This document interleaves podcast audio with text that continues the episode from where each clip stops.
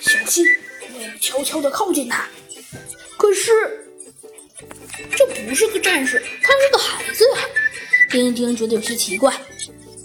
喂，小伙子，你有没有看到我的小狗？丁丁啊，拍了一下这个小子，说道：“见鬼，他原来不是个孩子，原来他是个他是个老矮人。”这个老人矮人呐，一看到丁丁，飞快的就逃跑了。喂，你别跑啊，我不会伤到你的。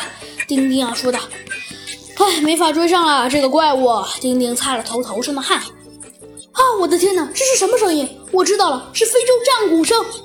只见。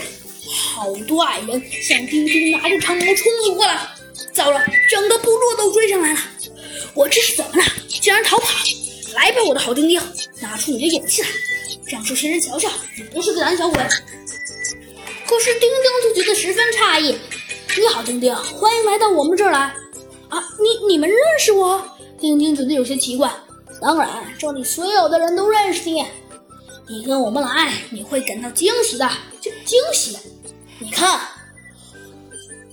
看过来吧，我忠实的臣民。这这是这是米卢。